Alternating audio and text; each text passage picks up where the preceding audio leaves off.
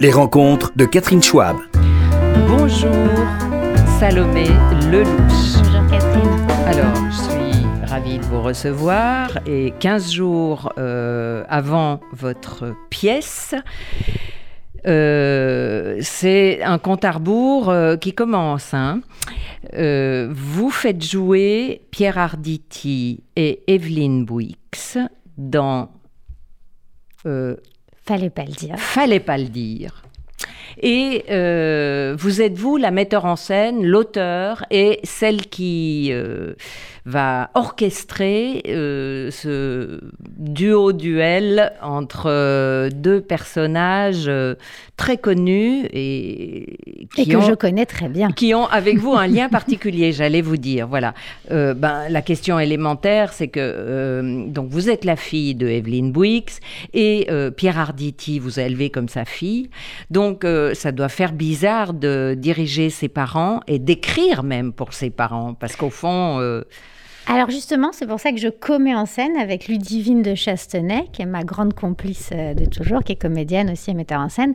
Non, ça fait pas si bizarre que ça. Ce qui était bizarre, c'était l'idée au tout début, quand on s'est dit, euh, tiens, et si tu nous écrivais quelque chose?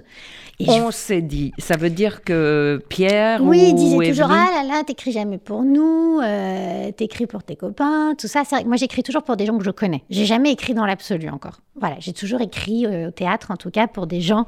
Euh, C'était souvent des amis comédiens avec qui je parlais, qui me racontaient ce qu'ils avaient envie de jouer. Donc, j'ai toujours écrit pour des gens. Je trouve ça super. Je trouve que, voilà, en plus, on, a leurs mots dans la bouche, on les regarde. Il y a quelque chose qui me plaît beaucoup.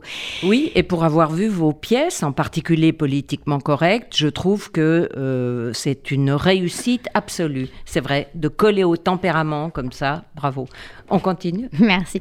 Et en fait, ce qui s'est passé, c'est que euh, il y, y avait un peu d'humour de leur part. Et donc, un jour, je leur ai écrit une pièce qui est pas celle-là, qui est une autre pièce qui s'appelait Sur la tête des enfants. Et ils m'ont dit, mais c'est super mignon, mais c'est pour des gens de 45 ans. Et là, je me suis rendu compte qu'en fait, je les avais pas du tout vus vieillir. Et qu'effectivement, j'avais écrit pour, euh, quand, de l'époque où j'avais 13 ans, j'allais les voir au théâtre et tout ça. Et que j'avais pas, j'avais pas du tout compris qu'ils avaient plus cet âge-là. Et, euh, et donc, à ce moment-là, euh, je me suis dit, ah, est-ce que je serais capable d'écrire pour des personnages Zélair le fait vachement bien, d'écrire pour des gens âgés, tout ça. Je me suis dit, moi, j'ai un peu l'impression que j'ai du mal à me projeter sur des personnages euh, un peu plus âgés. Et c'est là que je me suis dit, tiens, je vais pas écrire que pour eux, je vais aussi écrire sur eux. Mais quand je dis sur eux, c'est pas révéler des secrets de famille ou des choses comme ça, mais sur ce qu'ils sont exactement. Donc il y aura plus d'histoire d'âge. Et en fait, c'est des textes pour elle et lui qui pourraient être joués par des gens de n'importe quel âge, mais qui leur ressemblent. Ça ne veut pas dire que les idées que les uns, c'est des sketchs, c'est des sketchs sur la Oui. vie de couple. Le couple se raconte, mais il n'est jamais question de couple. Il est toujours question d'autre chose. Et donc, en fait, c'est des gens, les trois quarts, enfin, la plupart des sketchs, ils rentrent d'un endroit et ils débriefent sur quelque chose qui s'est passé. Et l'un reproche à l'autre d'avoir dit quelque chose. Et de là, on voit leur rapport. C'est une comédie. Euh, les traits sont un peu, euh, voilà, tirés, grossiers et tout. Mais on sait bien, on avait envie de s'amuser. Oui, et je dois dire que en lisant les deux extraits que vous m'avez envoyés, parce que c'est encore top secret, euh, je visualise très très bien Pierre Arditi face à son épouse Evelyne, euh, faire du 26e degré parfois, euh, lui tourner autour, la mettre devant ses contradictions, et elle la même chose. Oui, oui. Ma question, c'est que Pierre Arditi a son public. hein, il entre en scène, les gens hurlent de rire, applaudissent. Je l'ai vu, je sais pas combien de fois. Et euh, je me demandais comment vous alliez gérer ce côté euh, un peu monstre qu'il est, monstre de scène, face à une actrice qui ne doit pas être sans faire valoir, mais euh, qui est vraiment un partenaire à part entière. Ah oui, sincèrement, les répètes, ça? ça, se- ça se passe très bien pendant les répètes. Il n'y a pas du tout euh, cette différence-là entre Non. eux. Elle lui tient vraiment tête, comme elle lui tient d'ailleurs vraiment tête euh, dans à la, la, vie. Et souvent, je trouve que quand ils ont joué ensemble au théâtre, c'est vrai que les rôles étaient surtout écrits pour lui. Et là, j'ai essayé d'écrire autant pour elle que pour lui. Donc, ils ont des rôles exactement équivalents. Ils sont tous les deux autant de mauvaise foi. Ils sont tous les deux autant au centre du sujet. Voilà. J'ai essayé de faire quelque chose d'assez. euh, Euh, oui, c'est paritaire. Donc non, non, je Oui, pense que paritaire, voilà. ça sera pas, ce sera pas le cas. Et puis surtout, ils ont tous les deux accepté de se prêter au jeu, de parler de sujets sur lesquels ils peuvent être un peu fragiles, un peu voilà. Donc ça, c'est ça, c'est chouette. Franchement, on s'est beaucoup amusé. Euh, évidemment qu'on grossit le trait, c'est une comédie. L'idée, c'est de distraire et de faire rire les gens, que les gens qui viennent voir ce couple bah, voient vraiment ce couple tel qu'il est. Mais Et moi, je me a- suis dit, j'ai la chance de les voir dans une intimité. Et ce qui est, leur- ce qui est fou dans leur intimité, c'est leur capacité vraiment à s'insulter deux secondes après, à- on dirait un couple qui vient de se rencontrer, qui est très amoureux. C'est ça que j'ai eu envie de montrer à travers des histoires et des petits sketchs de la vie quotidienne. Ah bon? Eh bien, euh, oui, c'est leur tempérament flamboyant à l'un et à l'autre. Eh bien, vous l'avez rendu. Euh, D'après ce que j'ai vu, vous évoquez les questions d'argent, par exemple, où euh, euh, je raconte un tout petit peu, parce que c'est un tout petit bout de cette pièce. il dit évidemment, je paye l'addition devant les amis, et elle piquait au vif. mais pourquoi dis-tu évidemment? Et c'est comme si j'étais une femme entretenue. Et ça part, ça continue comme ça. Là, euh, c'est vraiment le sujet euh, qui va euh, forcer l'identification de tout le public. Euh, oui, oui, cette question sur le. Bah, voilà, cette évidemment. question de l'argent les- dans un couple. euh, Cette question de Et puis l'argent. de l'humiliation d'être. Oui, je pense que beaucoup de couples se, se retrouveront là-dedans. C'est pas leur problématique à eux, d'ailleurs, c'est plutôt même problématique à moi, parce qu'à la limite, eux font encore partie d'une génération où le fait que l'homme paye tout le temps l'addition, ça passe crème. Enfin, c'est pas un problème. C'est Mhm. plus sur des gens. euh, un peu plus maintenant on se dit mais enfin quand même c'est très bizarre de tout le temps se faire inviter qu'est-ce que ça raconte? Est-ce que ça raconte parce que je suis une femme soumise? Mais alors pourquoi je l'accepte? Mais en même temps s'il le fait pas je trouve qu'il est pas galant voilà c'est toutes ces questions qui nous traversent à des endroits que chacun voit à l'angle de ce qui l'arrange aussi un peu au moment où ça arrive. Mhm. Voilà, et donc j'ai j'ai eu envie de m'amuser avec eux, avec ça, et on pousse, euh, on pousse les, Oui, les donc a- curseurs parce que c'est du théâtre et que c'est pas la vraie vie et qu'il faut que ça reste du théâtre. oui, oui, bien sûr. Ça, on Mais c'est vraiment de la chance d'avoir, voilà, de, de les entendre dire le texte, c'est super, c'est très agréable et Alors, ju- justement, Salomé Lelouch, euh, j'aimerais savoir comment vous avez appris à écrire euh, scénographiquement, euh, dramatiquement, parce que je sais bien que vous êtes né dans une famille d'artistes, mais ça vient comme ça J'ai pas appris, j'ai non? toujours écrit. Euh, Depuis- toujours depuis toujours, depuis, depuis que j'ai 13 ans, j'ai ce souvenir de tenir un journal, d'écrire, de raconter, et d'avoir l'impression que c'était le meilleur moyen quand j'avais envie d'expliquer une frustration, de le mettre avec humour et de le faire dire à d'autres gens pour que les gens comprennent ce que je voulais dire. Ouais, j'ai toujours Ah eu cette- cette- ce sentiment-là. Voilà. Mhm. Donc j'écrivais des lettres quand j'arrivais pas à me faire comprendre ou à me faire entendre. L'écrit a toujours été pour moi une manière de euh, Verbaliser. euh, oui, de, de, de, se mettre de l'humour dans ce qui me faisait souffrir. Ah, Voilà. Et à partir du moment où j'avais mis cette distance, où moi-même je pouvais me moquer de moi ou de mes névroses, j'avais l'impression qu'on les entendait. Alors que si j'allais me plaindre en direct et en tristesse, j'avais l'impression que je n'étais pas entendue. Ouais, donc l'écriture a toujours en plus été pour moi sous forme d'humour. J'ai jamais écrit sérieusement. Enfin, pas que je me souvienne. J'ai pas un souvenir d'une écriture sérieuse. Et qui vous a donné ce côté euh, ironique alors euh, Et c'est aussi beaucoup dans les dialogues. C'est pour ça que j'écris Ouais. beaucoup pour du théâtre. J'ai l'impression que ça se passe beaucoup dans un ping-pong et dans le théâtre. Écoutez, Oui. moi j'ai grandi euh, avec des auteurs tout comme Guitry, Yasmina Reza, euh, évidemment aussi Grimbert. Oui. Je vais en oublier. Euh, mais Coltès également. Et puis après, plus tard, euh, Lagarce et tout ça. Et c'est vrai que je trouve, ce que j'aime bien, c'est euh, c'est l'ajout verbal qu'ils ont tous en commun. C'est-à-dire qu'ils ont des styles différents, mais ça discute. J'aime ça. Au- Autant j'aime le théâtre quand il parle. Je ne sais plus qui a dit exactement l'inverse la dernière fois, qui est pourtant un artiste que j'aime beaucoup.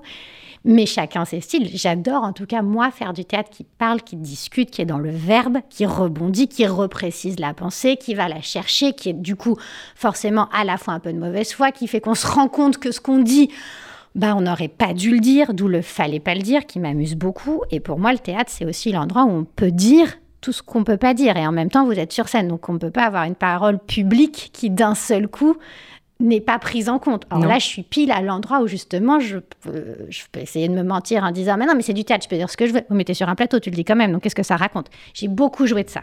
Voilà. Et euh, ce que j'ai vu d'ailleurs de vous, Salomé Lelouch, c'était euh, quelque chose qui m'a beaucoup troublé il y a 3-4 ans, euh, qui était politiquement correct. Euh, où vous sortiez des thèses du Front National. Ça tournait autour de ça. Un quatuor, euh, une fille tombe amoureuse d'un membre du FN et ne sait pas qu'il est FN. Et lui, il n'ose pas le lui dire, elle est de gauche, etc.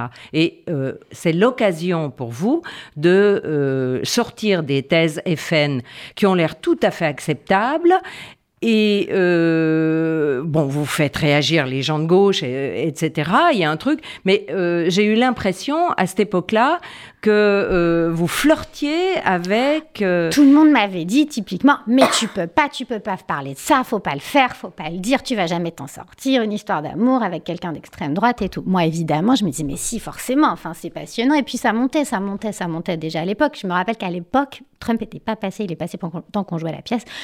Et des gens me disaient, mais c'est pas crédible, mais jamais ils seront au deuxième tour, mais ça va pas se passer. Enfin, vraiment, il y avait quelque chose où on se disait, ça monte pas. Et je me souviens m'être dit, sauf qu'aujourd'hui, l'extrême droite n'est plus du tout le visage qu'elle avait quand, en 2002 ou quand moi j'étais petite. Et en fait, euh, on entend ce qu'ils disent, on entend très bien ce qu'ils disent. Et donc, je voulais aller vers des gens dont je comprenais ce qu'ils voulaient dire et que je voulais que mon personnage soit tiraillé justement et dise mais attends peut-être on pourrait les écouter et pousser le bouchon plus loin justement dans ce rapport euh, d'intérêt de, de, de, de de, contradictions mhm. et surtout, surtout, de pas arrêter de penser. Moi, ce qui m'agaçait fortement à l'époque, c'était le côté on peut pas parler avec eux. Bah, enfin, dans ces cas-là, c'est nous qui sommes bizarres et fascistes, en fait. Donc, je voulais pouvoir parler de tout et avec tout le monde. Et je pense que le théâtre, autant dans la vie, je peux comprendre qu'on dise j'ai pas envie de parler de ça, ce mot, on peut faire semblant de pas comprendre qui veut dire ça, mais en fait, il veut dire ça. Autant je me dis si au théâtre et sur un plateau, on peut pas parler de tout, c'est qu'on a un problème. Donc, moi, plus on me dit n'y va pas, c'est dangereux tu vas te faire choper. Puis je me dis, ah, il faut pas le dire, je vais le dire. Et, de chercher quelque chose là-dedans dans cet échange. Et, de fait, euh, c'était pile euh, dans l'époque est-ce que vous avez l'impression que, euh, mais vous, c'est une analyse sociologique que je vous demande, que euh, la parole s'est libérée, qu'il n'y a plus de tabou, qu'il y a une sorte de désinhibition oui et non. La parole s'est libérée et en même temps, vous dites un truc, en deux secondes, c'est une espèce de déferlante, les gens vous insultent. Là, il y a une candidate écolo, Sandrine Rousseau, qui a dit Jean-Pierre Belmondo. Bon, ok, c'est maladroit, elle aurait pu se relire, on est d'accord, mais enfin, est-ce que ça vaut vraiment la peine de dire que cette personne est inepte, débile et bête. Enfin, c'est fou. C'est-à-dire qu'en fait, on mhm. est aussi dans quelque chose où on ne peut plus rien dire du tout. Tout de suite, c'est analysé, dit, décortiqué. Et à l'inverse, il y a une parole qui s'est totalement euh, libérée par rapport à il y a quelques années. Moi, je trouve que quand elle est écoutée et qu'on y répond, euh, c'est pas dangereux et c'est pas grave. Ah, vous ne pensez pas que numériquement, quand ces paroles s'accumulent et qu'il y a une sorte de banalisation du racisme, de l'antisémitisme, de vision vraiment à court terme euh, et complotiste aussi, euh, ça devient presque le tout venant et beaucoup de gens crédules ou fragiles ou peu je pense que sur la réflexion. Lié, ça, c'est lié au web, c'est pas lié uniquement euh, ni aux complotistes, ni aux antisémites, ni aux racistes. C'est lié ne serait-ce qu'au vaccin, c'est lié à la science, les gens, il y a des paroles qui se disent, les gens ne savent pas quoi choisir, tout le monde donne son avis, donc c'est un espèce de flot absolument euh, mélangé qui ne veut plus rien dire. Je pense par ailleurs que c'est pas en disant de quelque chose qu'on ne peut pas en parler et en mettant une espèce, d'ailleurs c'est le leitmotiv de la pièce, tu peux pas le dire, pourquoi? Tu peux pas, ça se fait pas, ça se dit pas, c'est pas. Évidemment, un enfant, vous lui répondez jamais, je peux pas te dire, on peut pas en parler, c'est pas maintenant. Pendant des années, on a fait ça avec les enfants, on s'est rendu compte que c'était pas bon. Pourquoi ce serait bon avec les adultes en réalité? S'il y a une parole qui devient raciste, il faut dire que cette parole devient raciste, mais dire tu ne peux pas dire ça, c'est pas possible en fait. Moi, c'est un arrêt absolu de ça. C'est ça qui me fait peur. J'ai pas peur de parler avec quelqu'un et de découvrir qu'il est raciste et de lui dire que je pense qu'il est raciste. En revanche, que d'un seul coup on dise à quelqu'un non, stop, c'est pas possible. Mais pourquoi Mais comment Mais où? Je trouve ça terrible parce qu'un jour, c'est on nous le fera à nous, on le fera à tout le monde, on le fera sur n'importe quoi. C'est impossible. Ça me fait excessivement peur de ne pas pouvoir développer une idée de ne pas pouvoir avoir un résultat. Moi, je fais partie de ces enfants qui voulaient tout savoir, qui voulaient comprendre Et je ne reviens toujours pas que, bah, évidemment, on ne sache pas ce qui se passe après la mort. Mais Mmh. j'ai pas envie qu'on me réponde, c'est comme ça, c'est pas autrement. Voilà. Mais est-ce que, par exemple, vous comprendriez, euh, je me souviens qu'Anne Sinclair, à l'époque où elle euh, animait son émission 7 sur, 7 sur 7. 7 sur 7, euh, avait dit qu'elle ne recevrait jamais euh, Le Pen. Mais ça, je ni- comprends. À partir du moment où Le Pen avait dit à l'époque quelque chose de totalement antisémite, voire euh, d'homophobe, je sais plus, en tout cas, c'était clair de dire cette personne pense ça, il est d'accord avec le fait qu'il pense ça, donc je ne le recevrai pas parce que moi, je ne veux pas parler avec des gens comme ça. Je le comprends. Mhm. Mais là, il n'y a pas quelque chose où d'un seul coup, on décide parce que quelqu'un a dit autre chose qu'il était absolument fréquentable. Hmm, D'accord. Et euh, de fait, euh, ce sont fi- finalement ces non-dits qui produisent, selon vous, euh, Quand on dit des- ça se libère, c'est de plus en plus ça arrive, c'est parce que des gens qui ne sont pas fondamentalement racistes trouvent un écho dans quelque chose qui a des bases là-dedans. Donc il faut démêler les choses pour que ces gens-là puissent verbaliser ce qui ne va pas, ce qui les fait aller vers ça, alors qu'ils savent très bien qu'ils ne sont pas racistes. Enfin, je veux dire que c'est pas le problème. C'est pas parce qu'ils sont d'accord sur d'autres sujets avec des gens racistes qu'ils le sont. C'est ça, moi, qui me fait peur. C'est-à-dire cet endroit où d'un seul coup, on jette le bébé avec l'eau du bain. Oui. Voilà.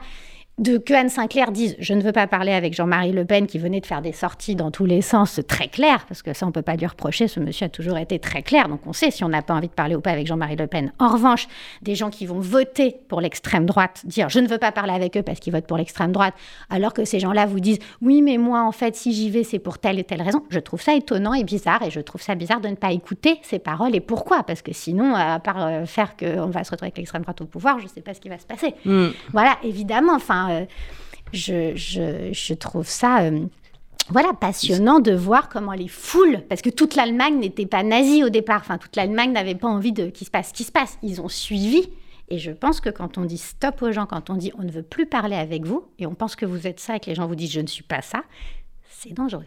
Hmm. Donc, Salomé Lelouch, est-ce que vous avez l'impression aujourd'hui que votre public au théâtre comprend euh, la parodie, le deuxième degré, le... D'abord, j'ai pas l'impression que j'ai un public au théâtre, Non, mais c'est pour euh, plaisanter. Mais mais- vous avez un public euh, de fait... J'ai euh, l'impression que pas toujours, mais d'ailleurs je l'ai vu pendant Politiquement Correct, je l'ai vu sur d'autres pièces après, même Justice, Justice. au Théâtre de l'Avre et tout. Évidemment parler. que les gens se demandent toujours si ce que vous dites c'est votre parole ou c'est pas votre parole. Moi, je ne fais pas de politique, j'adorerais, mais malheureusement je serais incapable d'être militante parce que ça m'obligerait à être trop de mauvaise foi. Euh, C'est vrai. Donc c'est du théâtre, c'est des personnages qui parlent, c'est pas moi qui dis aux gens ce qu'ils doivent penser. Moi j'ai envie de faire rire les gens et ils penseront ce qu'ils veulent en sortant du spectacle. Mais il y a quelque chose derrière vos- vos- votre écriture qui indique clairement euh, euh, que, vous, que vous touchez là où ça fait mal et que euh, vous avez un point de vue. Ah oui, Euh, donc... euh, mais tous mes personnages n'ont pas mon point de vue. Non. C'est ça en fait que j'ai. Moi j'ai évidemment un point de vue, j'ai aucun problème, je le cache pas. Je pense qu'à la fin du spectacle, on voit à peu près où je me situe. Enfin, ça me paraît évident qu'entre euh, la bobo de gauche et euh, le militant d'extrême droite, j'étais la bobo de gauche, Euh, un peu naïve, et je lui ai mis des défauts qui sont aussi les miens. En revanche, c'est pas pour ça que j'ai écrit un personnage d'extrême droite totalement débile et que j'ai voulu pendant toute la pièce faire comprendre qu'il était débile. Et je pense que ce qui est intéressant, moi je suis, en fait, j'ai remarqué ça parce que les gens me disent mais t'es jamais d'accord. Je fais, je suis pas jamais d'accord. C'est vrai que j'ai une petite tendance à la contradiction, et donc je pense que euh, quand je parle, c'est bien qu'on soit sur cette radio avec euh, bah, quelqu'un qui est d'un côté ou de l'autre du conflit israélo-palestinien, moi je suis toujours d'accord avec l'autre, enfin contre la personne avec qui je parle. Je me mets Ah. toujours à la place de l'autre. C'est une façon de réfléchir, mais que j'aime bien, c'est-à-dire de toujours j'ai plutôt tendance à toujours prendre le contre-pied de la personne que j'ai en face de moi parce que finalement, ce qu'on a en commun, je le comprends vite. Ce qui me fascine, c'est les endroits où je suis pas d'accord avec les gens. Ce qui m'intéresse, c'est l'endroit où je suis pas d'accord, pas l'endroit où je suis d'accord. Je vais pas écrire une pièce intégralement pour dire on est d'accord, je suis d'accord. Par exemple, il y a un sujet sur lequel j'ai eu beaucoup de mal d'écrire, alors que c'est un sujet qui me passionne dans la vie, c'est l'écologie, parce qu'en réalité, je suis d'accord. Enfin, je trouve qu'il n'y a pas d'endroit vraiment de contradiction au fond de ça.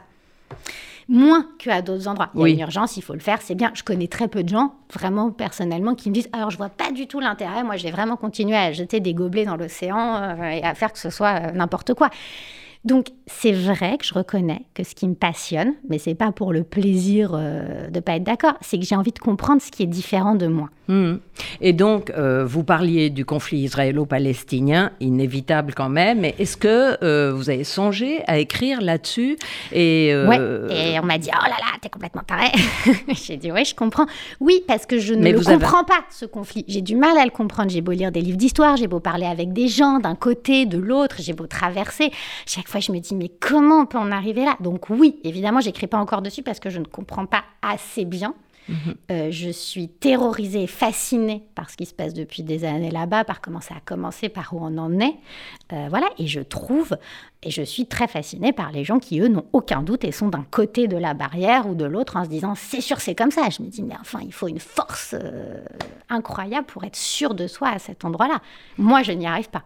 Non. Et vous essayez donc comment euh, En parlant avec les uns et les autres, euh, avec euh, les, extrémistes autant qu'avec les, les partisans d'un État je binational. Je comprends des bribes, je comprends des histoires personnelles. Et je comprends qu'en fait, bah, souvent les gens parlent de leur point de vue évidemment, et que de leur point de vue, les trois quarts du temps, c'est inadmissible, c'est très compliqué, c'est très... Ouais. Et j'ai l'impression, euh, voilà, qui, bah, il est, de toute façon, tout le monde le connaît, tout le monde connaît les enjeux à droite, à gauche, mais c'est vrai qu'encore une fois, euh, écrire dessus, ce serait pas prendre parti. Non.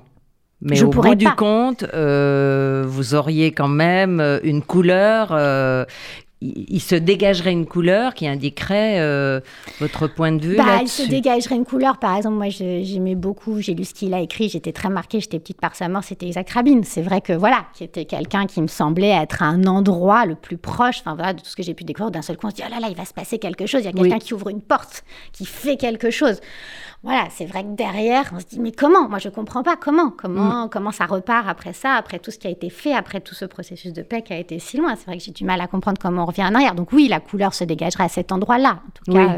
Oui, euh, en fait. En fait. Vous avez parlé avec Amos Gitaï, par exemple euh, Non, je n'ai pas parlé avec lui parce que je ne le connais pas, mais j'ai lu, j'ai regardé. C'est vrai que je suis, je suis, euh, voilà, je suis, je suis fascinée aussi. Je suis fascinée par l'Algérie, ce qui s'est passé, les gens qui sont rentrés, comment ça s'est passé. Je suis fascinée par euh, la politique quand elle rencontre des destins personnels. Et je mhm. trouve que euh, mettre de...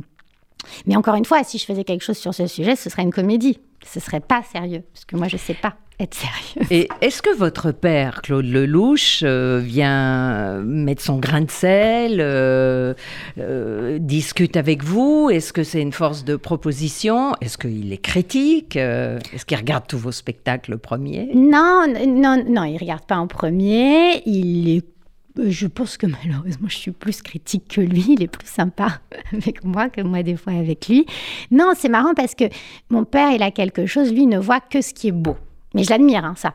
Moi, je n'ai pas du tout cette capacité. J'adorais. Lui, il voit ce qui est beau, il va vers la lumière, il est tout le temps en train de voir comment les choses peuvent. moi, je m'intéresse plus à ce qui est compliqué, ce que je comprends pas, ce qui est noir. Et c'est vrai, quand on va dans un restaurant, par exemple, lui, il va dire c'est bon, c'est bon, c'est bon, même quand c'est pas bon. Et moi, j'étais ouais, enfin, ça, quand même, ça pourrait être mieux, non? Bon, voilà. Donc, je fais de l'humour avec ça, puisque je suis plutôt dans le contre au départ. Voilà, donc on n'est pas pareil. Euh, j'admire énormément ce qu'il est. On n'est pas fait au même endroit et donc euh, voilà, j'admire sa capacité à s'émerveiller. Euh, je ne l'ai pas de la même façon. Après, on n'est pas non plus né à la même époque. Non. Et vous, vous, devez certainement l'interpeller souvent parce ben que vous le remettez en question sur beaucoup de choses. Il a un côté angélique. Mais c'est une époque où on pouvait parler, par exemple, parler de la parole et tout. On pouvait parler, on pouvait parler plus simplement. On pouvait, voilà, Il a dit par exemple, ah là là, bah, si Joséphine Baker elle est au Panthéon, pourquoi pas Jean-Paul Belmondo? Je fais, ben enfin, ben quand même, ben si, papa. Voilà, et lui va me dire, oui, bon, d'accord, je vois ce que tu veux dire, mais bon, tout le monde comprend pourquoi tout le monde... C'est vrai qu'il y a quelque chose de... Euh, c'est pas la même génération. Moi, j'envie l'époque, la liberté qu'ils avaient aussi, euh, mais je trouve ça bien que c'est nécessaire qu'on passe dans une période où, en fait, il y a quand même des choses qui étaient d'une violence dont on ne se rendait pas compte mm-hmm. euh, envers plein de gens.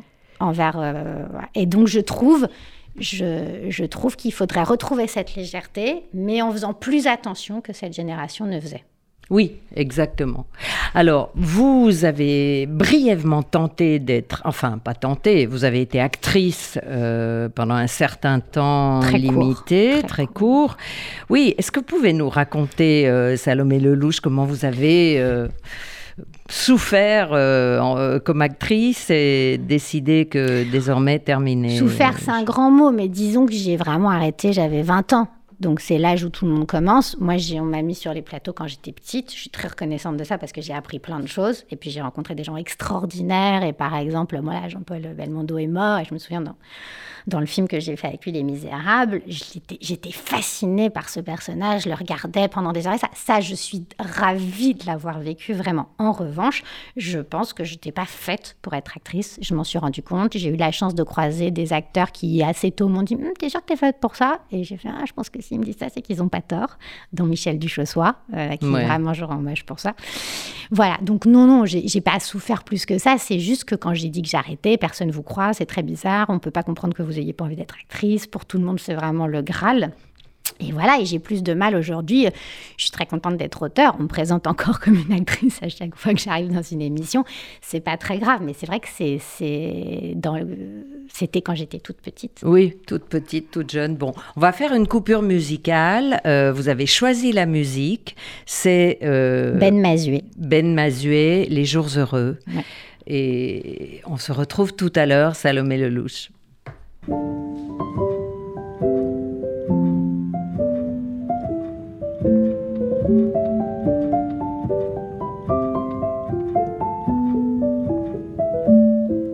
Je trouve que la vie sert à rien sans elle.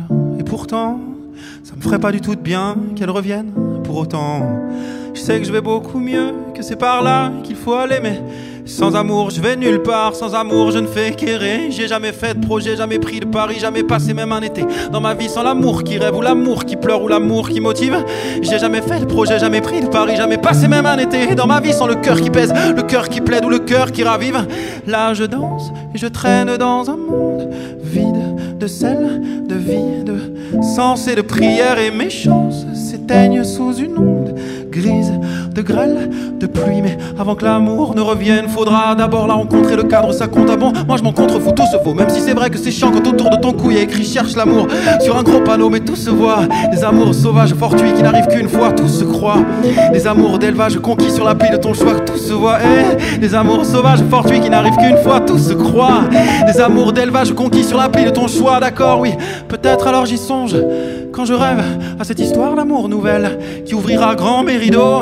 D'accord, oui, je projette et j'invente une fille de celle qui m'aimerait, ouais. Même moi, complètement vrai. Mais avant ça, je veux d'abord qu'on rie. De mots beaucoup trop doux comme des bonbons qui collent aux dents. Je veux qu'on se taise aussi. Ces silences sereins, des sentiments constants. Je veux qu'on se lise, qu'on se comprenne avant qu'on se dise. Qu'on se démerde pour éviter les crises. Qu'on sache les affronter sans bêtises. Mais pas trop souvent. Ça y est, je le sens, j'ai envie à nouveau. Je vois les jours heureux qui se pointent. Les voilà, les jours heureux qui se pointent. Les voilà, les jours heureux qui se pointent. Ça y est, je le sens, j'ai envie à nouveau. Je vois les jours heureux qui se pointent. Les voilà, les jours heureux qui se pointent. Les voilà, les jours heureux qui se pointent. Là, je danse et je traîne dans un monde presque parfait qui fait sens, qui me fait du bien, qui me relance. Il en faut peu finalement. Rien n'a changé pourtant. Tout est bien mieux. Rien n'a changé seulement. C'est le temps des jours heureux. C'est le temps des jours, le temps des jours. C'est le temps des jours heureux. C'est le temps des jours, le temps des jours. C'est le temps des jours heureux. C'est le temps des jours, le temps des jours. C'est le temps des jours heureux. C'est le temps des jours heureux. C'est le temps des jours heureux. C'est le temps des jours heureux. C'est le temps des jours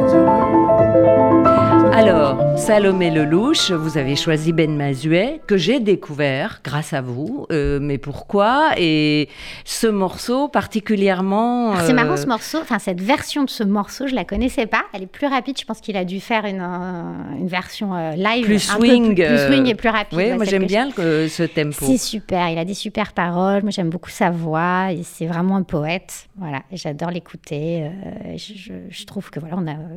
J'étais à chaque fois qu'on redécouvre un chanteur, ça m'a fait ça avec Biolay au tout début quand j'ai entendu. J'ai dit, Ah ah, oui. chouette, je vais le suivre. Ça m'a fait ça avec Alex Bopin où j'avais dit ah chouette. Et quand j'ai découvert Ben Mazué, j'ai dit ah génial, un autre, un autre, un autre. Mais euh, Ben Mazuet a moins de succès que Violet Beaupin. Je pense hein. que ça peut venir pour l'instant. Là, cet album-là, moi, j'en entends de plus en plus parler. Euh, voilà, après je. Ah bon, bon, très bien. Parce que... Écoutez, Ben Mazué, faites-en le nouveau. euh, Oui, oui, alors Ben Mazué, tous pour Ben Mazué. Euh, donc, on va rester euh, dans les sujets un peu polémistes, Salomé Lelouch, parce que j'aimerais juste évoquer Justice, également une pièce que vous avez écrite. Non, que j'ai pas écrite, c'est Samantha. Pas Ah. du tout, je l'ai mis en scène, Justice. Ouais, c'est euh, Samantha Markovic. qui Markovitch, avait euh, écrit Samantha. Markovitch, mais elle vous a euh, véritablement captivé, cette pièce, et elle est exactement dans vos cordes, si je puis dire, puisque euh, elle évoque le fonctionnement de la justice dans toutes ses facettes. Les condamnés, euh, le tribunal, euh, les juges, les avocats, et surtout un djihadiste, enfin un jeune homme radicalisé. Sujet casse-gueule, encore une fois. C'était casse-gueule, oui. Qui a Ah, eu beaucoup de succès. euh, Ouais, ça a eu beaucoup de succès et les, les- les actrices étaient super dedans. Elles tournaient, on avait fait ça, c'est-à-dire qu'elles jouaient à tour de rôle des procureurs, des juges, des accusés, des condamnés, des avocats. Et Voilà, euh, moi, je parlera- connaissais pas bien euh, le fonctionnement de la justice euh, pour pas y avoir eu Mm. affaire avant que euh, Samantha vienne avec ça. J'avais vu évidemment euh, le documentaire de De Pardon à l'époque que j'avais beaucoup beaucoup aimé, Ouais. comparution immédiate. Je sais date. qu'elle s'était inspirée beaucoup euh, de ça parce qu'elle n'avait pas les droits. Donc elle avait dit bah, je vais aller moi aussi au tribunal et je vais essayer de récupérer des choses. Et moi, elle a fait une enquête elle a fait une enquête et elle a, voilà, elle a, elle a, elle a mélangé des histoires qu'elle avait euh, vues là-bas. Et c'est vrai que moi, je découvrais ce système. C'est-à-dire que je n'avais aucune idée de ce qui commence à fonctionner. Donc je l'ai découvert en- euh, avec les actrices du spectacle. On est allés ensemble au tribunal, voir comment ça se passait. On en a beaucoup parlé. On s'est mis les unes à la place euh, des autres pour voir ça. Et c'était une, c'était une jolie aventure à- à- à cet endroit-là. Oui. Et euh, l'idée n'était pas d'être tellement non plus, euh, comment dire, politique que de dire, en fait, cette chose dont on qui est autour de nous en permanence, on ne sait même pas comment elle fonctionne en fait au quotidien. On ne sait même pas ce que vivent euh, ni les détenus, ni les juges, la pression qu'il peut y avoir sur eux ou pas, à juste titre ou pas. Voilà. Et donc c'était une manière aussi de faire découvrir ce monde aux gens en les mettant à la place de tout le monde. Donc on prenait autant tous les partis et de dire après, bah, renseignez-vous pour savoir comment ça se passe et comment ça se fait et tout ça. Pareil, la pièce, c'était bon, plutôt euh, en faveur effectivement de dire que bah, finalement, c'est compliqué de ne pas être une victime, euh, quand, enfin de ne pas récidiver. Voilà, il y avait cette chose sur la récidive où on dit bah, Oui. c'est compliqué de ne pas les amener à la récidive vu comment c'est fait.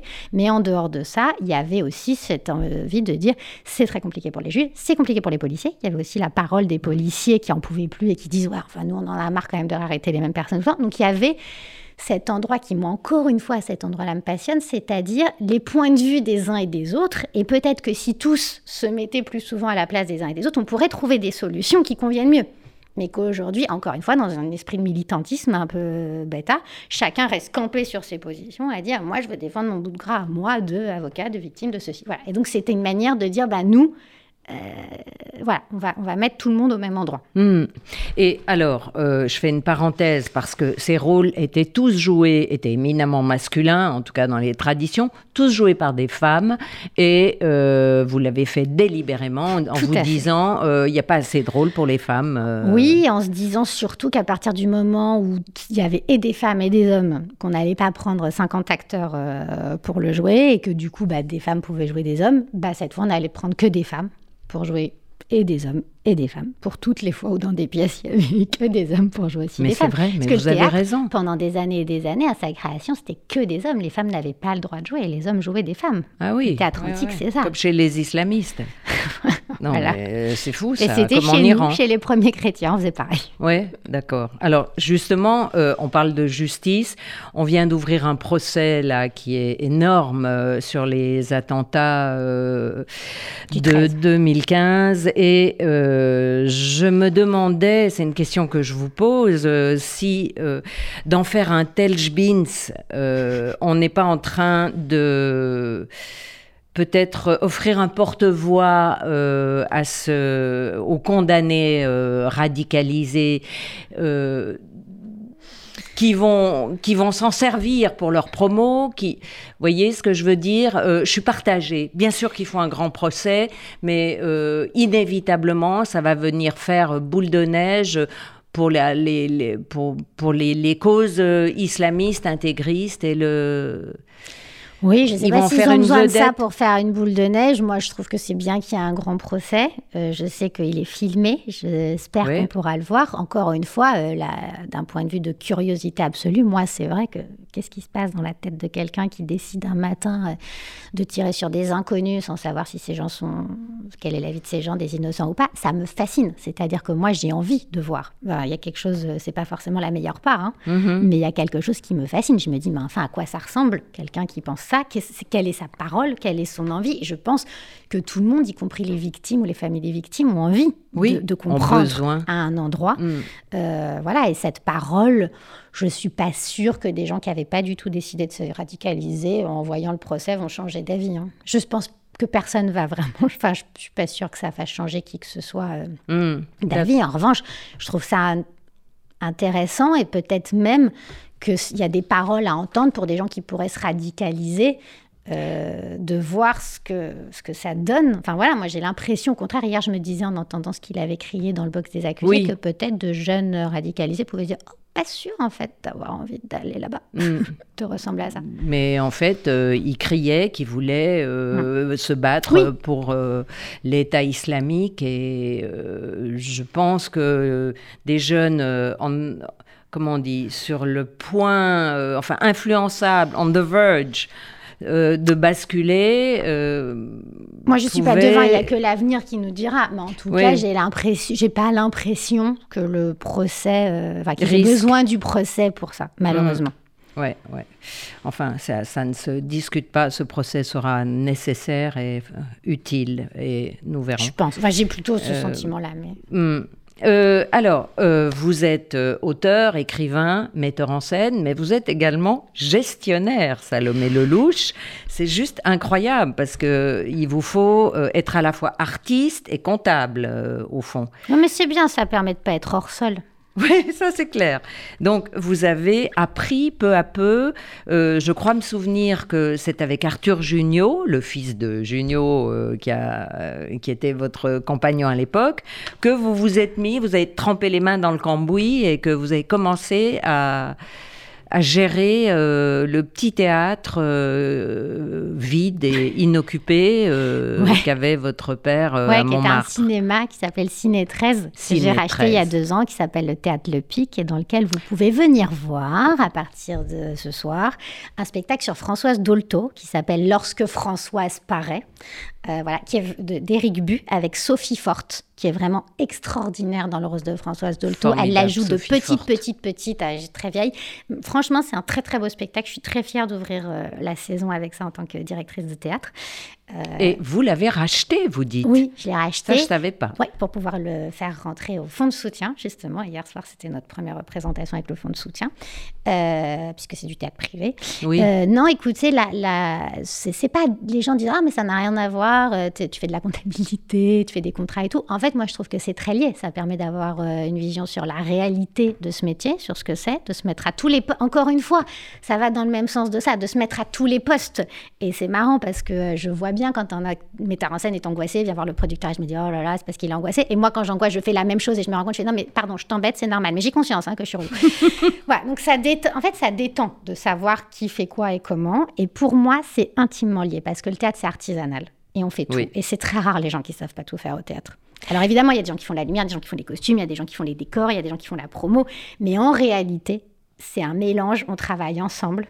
C'est un, endroit où les gens se mélangent, où on sait tous tout faire et c'est très agréable. Et pour moi, d'avoir deux boîtes de prod, de m'occuper aussi des tournées avec Matryoshka, que j'ai monté avec Ludivine.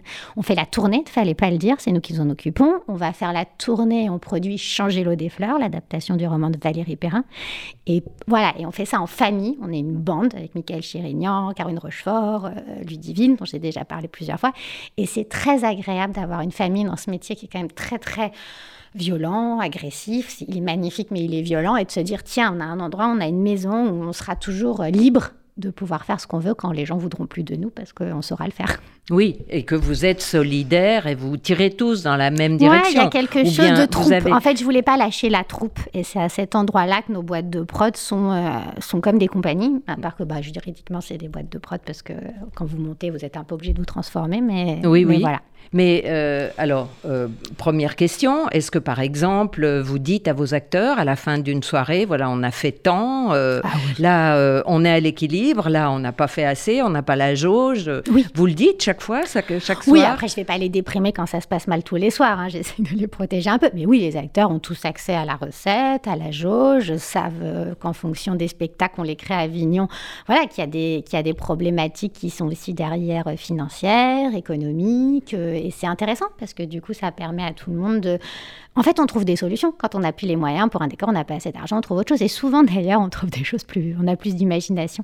Eh oui, ça force. Et euh, est-ce que, quand vous dites ce milieu est tellement dur, tellement difficile, Ouais. euh, à, quoi vous faites-vous allusion exactement, Salomé Mais Lelouch je pense au fait que ce milieu, il demande, parce que sinon vous ne le faites pas, euh, d'avoir énormément d'ego. Et qu'il y a un ego bien placé, un ego mal placé. Et que autant de gens avec autant d'ego proches, ça peut faire des étincelles. Mais en fait, il est nécessaire. On en a besoin. Si vous n'avez pas d'ego, vous montez pas sur un plateau, vous écrivez pas. Vous pensez pas que. Voilà, moi, ça m'est arrivé de me dire mais il y a des gens dans la salle, tu as écrit, tu as mis en scène, ils ont payé, mais qu'est-ce que tu fais là? Mais va vendre des fromages de chèvre. Euh, ouais, et en fait, pour pouvoir passer le pas et dire OK, on le fait, il faut un tout petit peu avoir un endroit d'ego. Et en fait, c'est pas un endroit agréable. Et c'est pas un endroit où on aime voir les autres, c'est pas un endroit où on aime se voir. Donc c'est violent. En fait, c'est pas les autres qui sont violents, c'est de se regarder soi de temps en temps qui est violent quand on voit qu'on est aussi ça.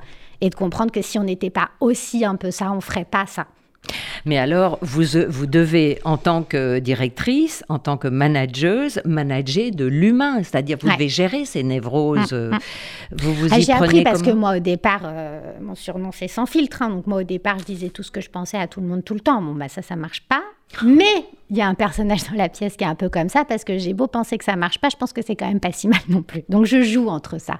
D'où ce qu'on peut dire, ce qu'on peut pas dire, quand, à quel moment. Voilà, c'est des questions qui me passionnent. Et c'est pour ça que j'écris dessus et c'est pour ça qu'il n'y a pas de réponse. Et, mais oui, je, je gère de l'humain. J'ai appris à pas tout dire au, au mauvais moment. à être un peu diplomate, euh, Voilà. ménager les égaux, justement.